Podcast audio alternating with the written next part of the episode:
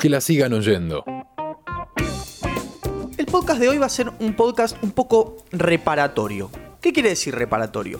Vieron que en general se considera, no dice, este jugador fue número uno del mundo, no lo fue, o si hablamos de fútbol fue balón de oro, o no, ganó, no sé, le fue bien con la selección, con la Champions. Ahora, ¿cuántas veces en el deporte sucede que no depende específicamente de las características que uno tenga, sino que influye muchísimo el contexto en el que está? Es lo mismo ser balón de oro cuando lo ganó George Weah, por ejemplo, Sin los desmerecer. 90. No, no, obviamente, a hacerlo en la época de Messi y Cristiano Ronaldo, donde muchísimos jugadores, quizás algunos superiores a aquellos que lo han ganado cuando no tenían competencia tan dura como los dos mejores jugadores, por lo menos del siglo XXI.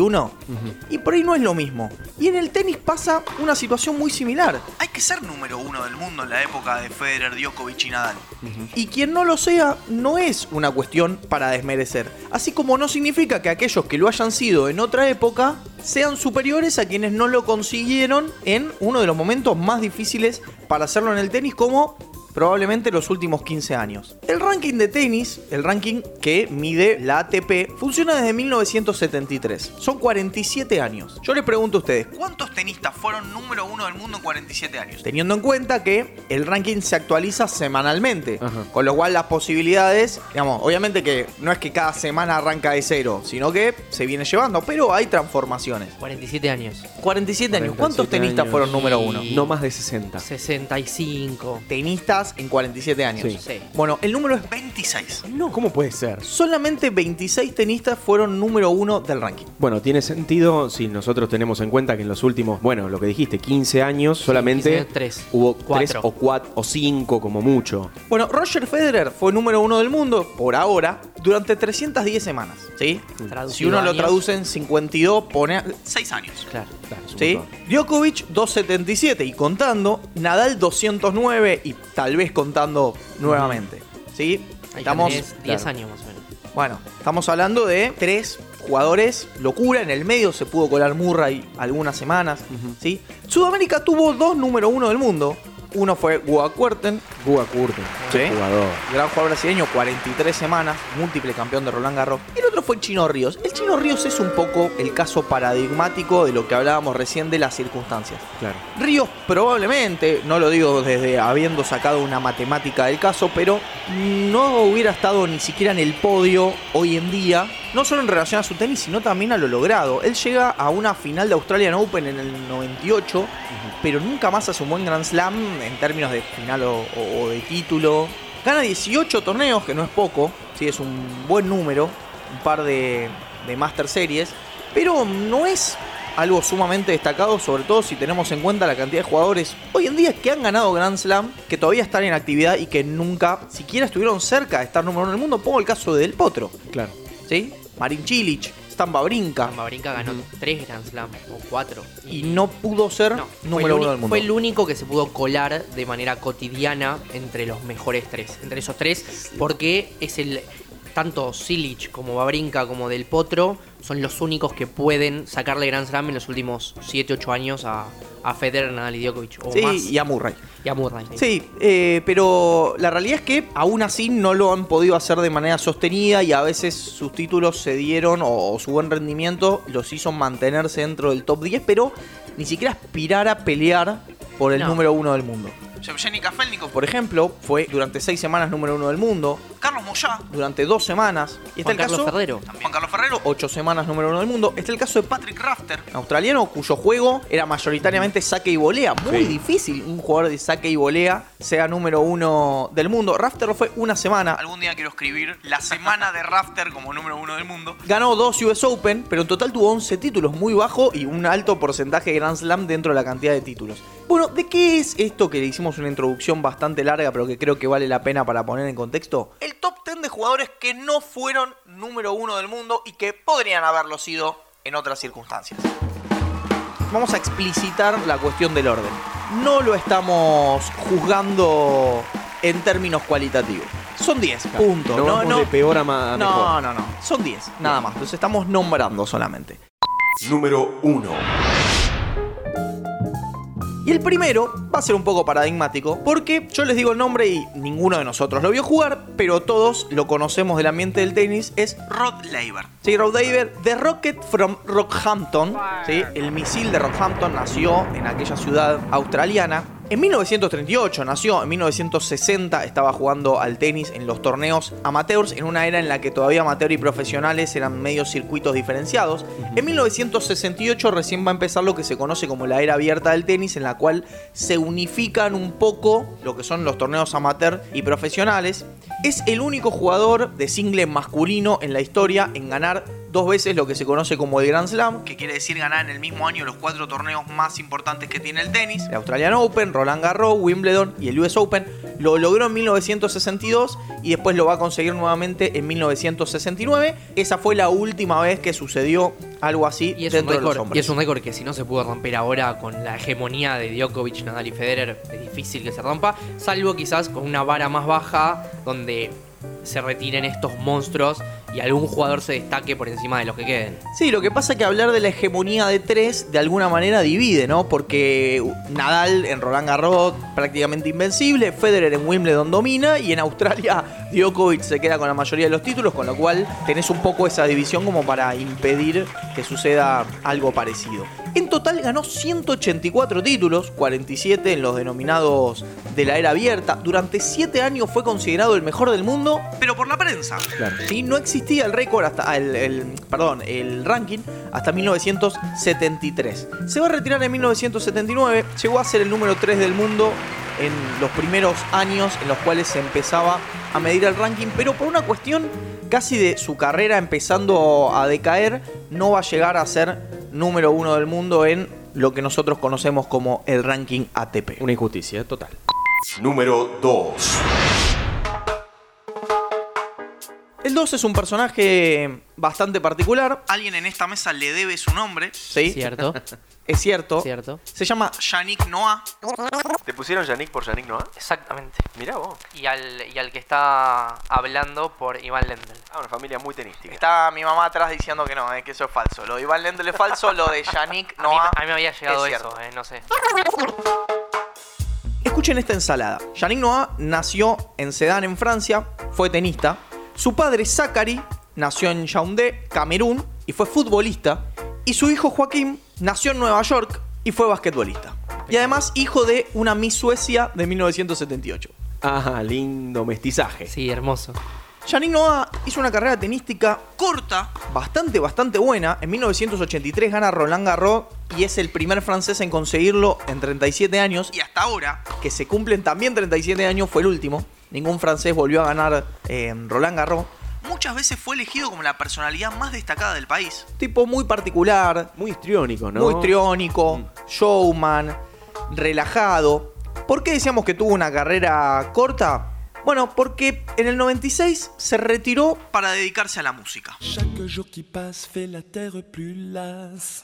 Grabó siete discos, principalmente reggae. Sí, ¿sí? lo recuerdo. Grandote de rasta jugando al Esto que estamos escuchando es Yannick Noah.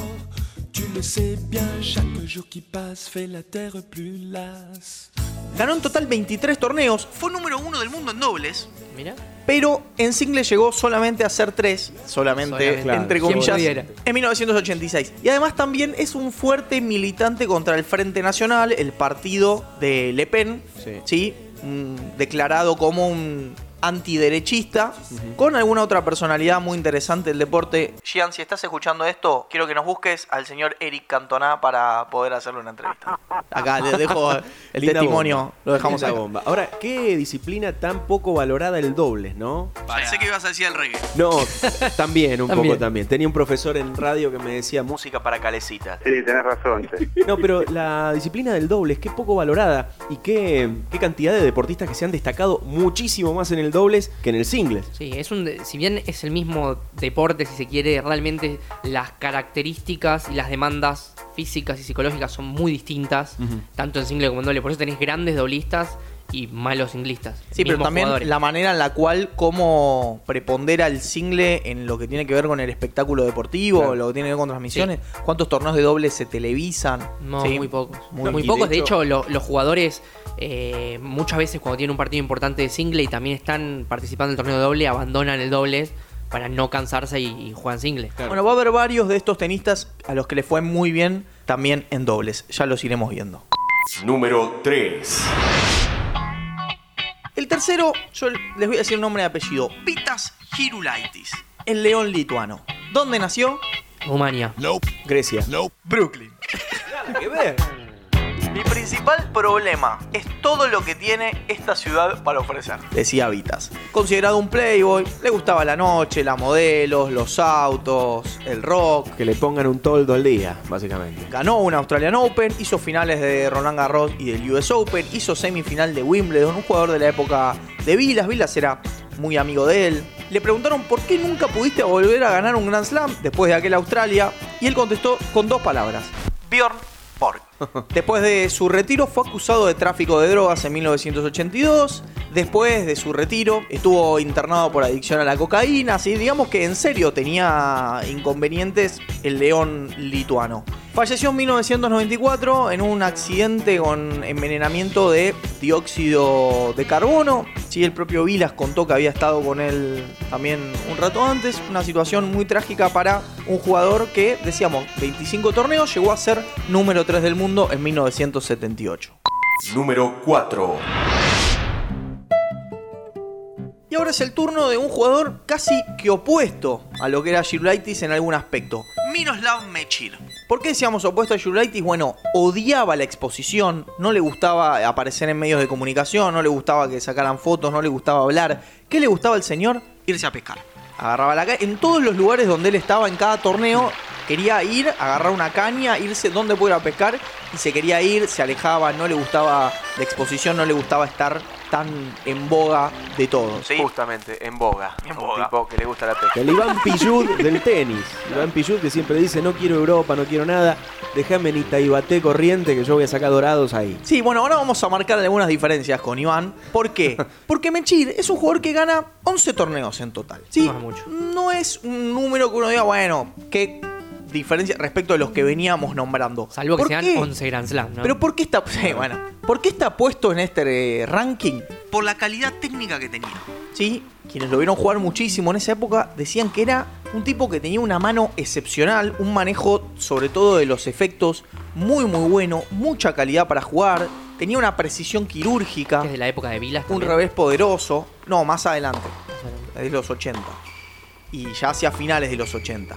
Tenía muchas dificultades en la concentración y en la confianza. Se iba mucho de los partidos, eh, tenía problemas como para sacar situaciones difíciles adelante. ¿Cuál era el apodo?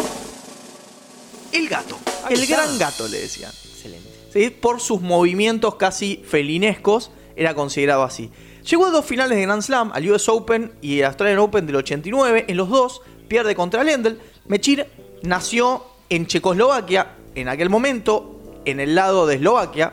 Lendl nace en Checoslovaquia, pero en el lado de República Checa. Bueno, en este clásico checoslovaco, Lendl, que sí fue el número uno del mundo durante muchísimo tiempo, le gana las dos finales. Por ahí el título más importante que gana Mechir es el oro olímpico en Seúl en 1988. Llegó a ser número 4 del mundo justamente en ese mismo año de los Juegos. Una vez le sacó de abajo a Haite, que generalmente sacar de abajo es considerado como una burla al rival. No era el estilo de Mechir, que lo hizo un par de veces en el circuito, y su respuesta fue, sentía que no podía sacar de otra manera, estaba muy nervioso. Número 5. El siguiente en la lista es Michael Stich, alemán, alto, muy potente y que generará una especie de clásico contra otro tenista y en este caso también de su propio país. En 1991 se da la primera final de Wimbledon entre alemanes. Stig se la gana, tenía apenas 21 años, se la gana a Boris Becker. Y Stig y Becker va a ser durante un tiempo una especie de clásico alemán. Es una persona totalmente distinta a mí. No somos enemigos, pero vemos las cosas de forma diferente. Un dijo Vilas, un Vilas Clerk a la, con chucrut de Pero por medio. esto todavía tenía tintes más potentes respecto de la cuestión política. Ah. Boris Becker muchas veces también posicionado de cierta manera en sectores más progresistas. Muy de izquierda, demasiado, demasiado. Stig, un nacionalista bastante fuerte, digamos. De hecho, en 1993, decíamos, en el 91 juegan la primera final, se crea una especie de clásico y una encuesta destaca que si Becker representa el tenis de izquierda, creativo e impredecible, Stig significa la ambición, el trabajo y la disciplina. El renacimiento de las antiguas virtudes alemanas. Hay un Polémico. sesguito, claro. Pequeño sesgo. Becker Forever. Claro. De mínima, de mínima polémico. Ese Becker Forever, vamos a ver qué pasa ahora, un poco con ese Becker Forever. Pero sí, lo que sucede es que entre ellos dos no se llevan demasiado bien, incluso algunos comentarios de Stig eh, respecto de los hechos de violencia que se estaban suscitando con neonazis en Alemania, sí, Uno menos. Este no jode más. Que Dios me perdone. bastante complicado. Él supuestamente esos comentarios los hace en la revista Playboy. Después él sale a desmentir haber hecho eso. Él dice yo soy muy nacionalista, pero de ninguna manera estoy de acuerdo con los neonazis. En 1992, Becker y Stig juegan juntos los Juegos de Barcelona, ganan la medalla dorada, no se llevan nada bien. Está puesto como uno de los ejemplos de que no es necesario llevarte bien con tu compañero para triunfar en un deporte. Sí, Emo, vos que te interesa muchísimo ese tema, buscalo, es hasta un caso paradigmático. Mira. De hecho, cuenta Becker que cuando terminó y salieron campeones, él organizó una cena, invitó a otros deportistas alemanes, Stig agarró, se subió en un avión y se fue, se volvió a Alemania, ni le interesó festejar junto al equipo. Ahora decíamos Becker Forever, bueno, ¿qué pasa después la carrera de cada uno? Becker tiene alguno tiene alguna paternidad no reconocida en un caso extrañísimo que después en algún punto estuvo relacionado, vamos a entrar en los pormenores, pero que estuvo él mismo denunció que estuvo relacionado con cuestiones de la mafia rusa. Becker quiebra por administración fraudulenta, muchísimos inconvenientes. Stick funda una institución para ayudar a gente enferma de SIDA y es a lo que más se dedica después de su retiro, una carrera que duró muy poco tiempo.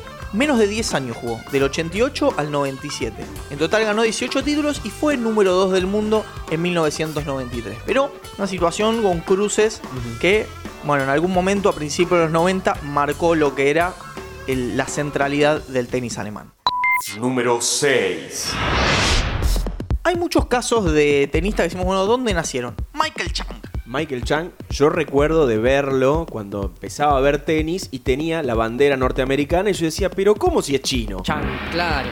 Bueno, es que viene de una familia de ascendencia china, pero nació en Nueva Jersey, Estados Unidos. Cristiano evangélico. Extraño. Sí, ¿no? raro. Si el Señor quiere que yo en algún momento sea número uno, eso pasará. Dijo en algún momento. Hay 12 psicólogos del deporte que se están haciendo el Arakiri en este momento. Sí, y además se ve que no quiso porque Michael Chang nunca fue número uno del mundo. Y decíamos, ¿no? Lo que es estar en ciertos momentos Claro. con la generación con la que te toca jugar, ¿sí? Bueno, ¿con qué generación jugó Chang? Y sobre todo, no solamente a nivel mundial, sino en su propio país. Sampras, Agassi y Courier. Claro, imposible. ¿sí? Él es el cuarto, el único de los cuatro que no fue número uno del mundo. Un jugador que le costaría mucho también en esta época poder destacarse por las características que tenía. No tenía una gran potencia física, sí mucha rapidez mental. Tipo llegaba a todas las pelotas, tenía un excelente revés a dos manos, tenía un saque muy flojo. Era su principal debilidad. Por Era ahí muy lo que defensivo. era un jugador defensivo que hoy, si por ahí Nadal es un tipo que defiende al estilo Chang, pero contraataca mucho más de lo que hacía el chino estadounidense.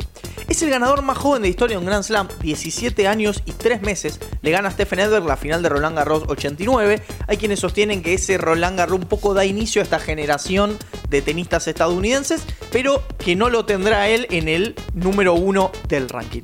34 títulos gana. 34, decíamos un Grand Slam, 7 Master 1000. Con una curiosidad, todos en Estados Unidos o Canadá. No le pesaba mucho la Mirá vos. localidad. En 1996 llegó a ser dos del mundo y también, como Mechir, con quien iba a pescar, era un amante de la práctica o de esta práctica recrea- recreativa, vos vas a decir deportiva. Deportiva se le dice, la pesca deportiva que no es más que una crueldad tal vez, porque sacar un pescado para mostrarlo, sacarte una foto y volverlo a tirar al agua, Pero no deja de ser un sufrimiento y claro, para el inútil. animal. Chang, un jugador que devolvía todo. Número 7. Un personaje hermoso el que viene ahora, realmente. Goran Ivanisevic. Mejor conocido como Mr. Ace, croata él, Entrenador de Djokovic. lo tuvo como pupilo a Chilich durante mucho tiempo. Él fue quien lo apadrinó en la carrera en el tenis. Una potencia terrible. Mr. Ace también hace un saque impresionante. Muy irascible. Muy irascible. Y muy obsesionado con Wimbledon. En el 92, en el 94 y en el 98 había perdido la final. Sí, el tipo estaba muy enganchado Sí, con sí, Wimbledon. En el año 2000 tuvo que abandonar en Brighton, un torneo en césped, porque destruyó a los golpes todas las raquetas que tenía. Rompió todas y No lo miraron como diciendo, ¿y maestro con qué vas a jugar? Y no tengo raqueta. Y bueno, no puede volver a jugar. Quedó eliminado. Él dijo, pido ser recordado por esta ocasión y por no haber ganado nunca Wimbledon. Había el nivel de obsesión que tenía. Su carrera parecía terminada y en Wimbledon dijeron, vamos a homenajearlo. Ya, año 2001, 125 del ranking y le dan un wild card, sí, una invitación. Le gana la final a Patrick Rafter 9-7 en el quinto set. O sea, además si la ganaba la tenía que ser con todo el sufrimiento posible. Épica. Y un partido no debe haber sido muy vistoso, por lo menos cada punto. Por ahí era emocionante por el desarrollo, pero bueno. 127 aces por lado, ¿no? Ganó 22 torneos, fue número 2 del ranking en el 94. Ese Wimbledon fue la única vez en la historia que un jugador invitado gana el torneo. ¿sí? Nunca antes había pasado, digamos, desde que el- se- las invitaciones se dan a la manera que se dan por no ingresar por ranking. Claro. ¿Sí? Un tipo que también está muy relacionado con el nacionalismo croata, y no confundir en este caso el nacionalismo de derecha, no, no es el caso de él. Hizo algún tiempo de servicio militar, en su país tiene una estampilla, jugó un amistoso en la despedida de Boban de la selección croata, jugaron un amistoso, eh, hizo un gol en ese partido. ¿Cuántos tenistas pueden haber hecho un gol con la selección de su país? Se da una situación muy parecida. Los Balcanes tienen mucho de estas historias para, para contar. Él era compañero de dobles. Jugó mucho tiempo dobles también, le fue muy bien. De Slobodan Sivojinovic. Fue pareja de doble. ¿De dónde era Slobodan? De Serbia. De Serbia. Cuando estalla la guerra de los Balcanes, no se hablaron nunca más. Una pareja, Petrovic y Divac, Divac. Once Brothers, recomendado. Esa historia también en el básquet, en este caso en el tenis, no se habló más con, con su compañero. Se retiró en 2006 y en 2011 volvió del retiro para jugar el torneo de Zagreb en dobles con su pupilo Marin Cilic. Número 8. Vamos a hablar ahora de una de las máximas figuras del tenis sudamericano. Vamos a hablar de el zurdo de oro, Andrés Gómez, el ecuatoriano. Hablábamos del Chino Ríos, ¿no? Decíamos la carrera que hizo, los torneos que ganó, menos que, que el propio Gómez, ¿sí? Pero el Chino Ríos estuvo en el momento indicado, en el, En el lugar indicado. indicado. Exactamente. No va a ser tanto el caso de, de Andrés Gómez, con la posibilidad de ser número uno del mundo, porque no se le va a dar, si no, no estaría en este ranking. Pero también hizo una carrera fantástica. Fantástica y es uno de los referentes del tenis sudamericano. Tal vez no tan dimensionado en la Argentina, porque la Argentina tiene una tradición fuerte. Tuvo la legión en el último tiempo, más allá de Vilas, de Clark y de otros jugadores. Andrés Gómez es, sin duda, top 3 de los tenistas sudamericanos. ¿sí? Desarrollan la mayor parte de su carrera en los 80, pero en 1990 le va a ganar Roland Garros a un joven André Agassi. El tipo no era tan amante del tenis, no era un, un fanático que, que Viviera para eso. No. y- le gustaba mucho el surf. Y él dice, cuando jugábamos en el frontón, la mayoría soñaba con las finales de Wimbledon. Pero yo solo con ganarle a mi profesor. Es extraño, pero mis objetivos parecen haber estado por debajo de lo que logré. Interesante reflexión. Todos le, le estamos tirando centros al emo para, para otro tipo de columna. Un jugador que tenía múltiples golpes, muy variado. Sí, no era, no se destacaba tanto en uno, pero tenía una capacidad de desenvolverse bastante bien en distintas circunstancias. En total ganó 21 torneos en single y 33 en dobles. ¿Sí? En dobles fue número uno del mundo.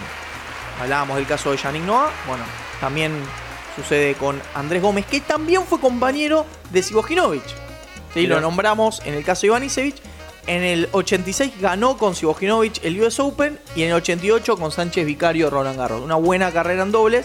En singles llegó a ser número 4 del mundo. Y además es el tío de Nicolás y Giovanni Lapenti. Había ganado en arcilla casi todo lo que, se podía ganar. Quizás eh, me faltó Monte Carlo, Hamburgo, que también era importante. Sin embargo, eh, eh, tuve unas semifinales por ahí que, avalaban esos torneos. Número 4 del mundo, la gente dice, el- muy sueltos de, lengua dicen, es que tú debiste ser número uno del mundo. Como que hablen ahora y, y- y le digas a Del Potro, tú debiste haber sido número uno del mundo. Número 9. Y en este caso vamos a mencionar algunos de los tenistas que podrían haber estado en este ranking. Tanto no están, digamos, elegimos otro, pero Guillermo Coria, El Gato Gaudio, Tommy Haas, Ljubicic, Davidenko, Ferrer. Todos muy buenos jugadores, quizás ninguno de características para ser un gran recordado número uno, pero que si los comparamos con otros que fueron, cosa que estuvimos haciendo durante toda la columna, podrían haber estado. Si hubieran estado en el momento indicado, podrían haber sido número uno del mundo. Vamos a elegir un poco azarosamente a David Nalbandian. Y ahí quizás entra a jugar una cuestión de gusto. Para mí, de los tenistas más completos que tuvo la Argentina y de los de mejores cualidades técnicas. Y también una cabeza que cuando se focalizaba también era muy fuerte. Sí, es que eso te iba a decir. Entre, entre todos los que nombraste, vos tenés varios nombres que sabés que en una superficie eran marcadamente superiores que en otra. Nalbandian era bastante versátil en superficies. Podía Sí. ser un gran jugador de polvo de ladrillo también. Sí, Bueno, de la ganó- Legión es el- era el único. Ganó torneos en todas las superficies, salvo en Pasto, donde se da la curiosidad de que es la única final de Grand Slam que jugó. ¿sí? En Wimbledon contra Hewitt. En el 2002. Y vamos a hablar de tres grandes hitos de la carrera en Albandián. Por un lado, la Copa Masters en 2005 que se la gana Federer, que no es un Grand Slam, pero es un torneo bastante importante. Y viniendo también con el lado de la pesca, se había ido a pescar y lo Sí, llamaron. lo llamaron por una lesión. Primero o segundo suplente. Y después su gran mes en 2007 cuando gana Madrid, que le gana a Clemont, Verdic, Del Potro, Nadal, Djokovic y Federer en el mismo torneo. Una locura, una verdadera locura. Y después repite en París el título, le gana a Almagro, a Moyá, a Federer, Ferrer, Gasquet y Nadal. O sea, a Federer y Nadal dos veces. Y además suma Del Potro, Djokovic.